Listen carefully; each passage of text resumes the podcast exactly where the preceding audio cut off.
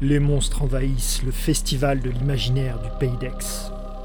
Les 12 et 13 octobre, à Lambesque, vous pourriez rencontrer celui sans regard. La pluie se tisse en filet pour nos rêves anciens et pour nos cauchemars aussi. Elle caresse la silhouette floue de l'homme sans regard de l'autre côté de notre miroir. Sous ses vêtements obscurs, anciens et impeccables, il cache son corps brûlé.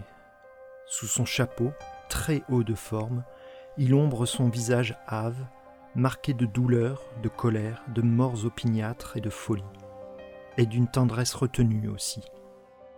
Derrière ses lunettes noires, au-dessus de son bouc charbonneux, il masque son regard de ténèbres désespérantes.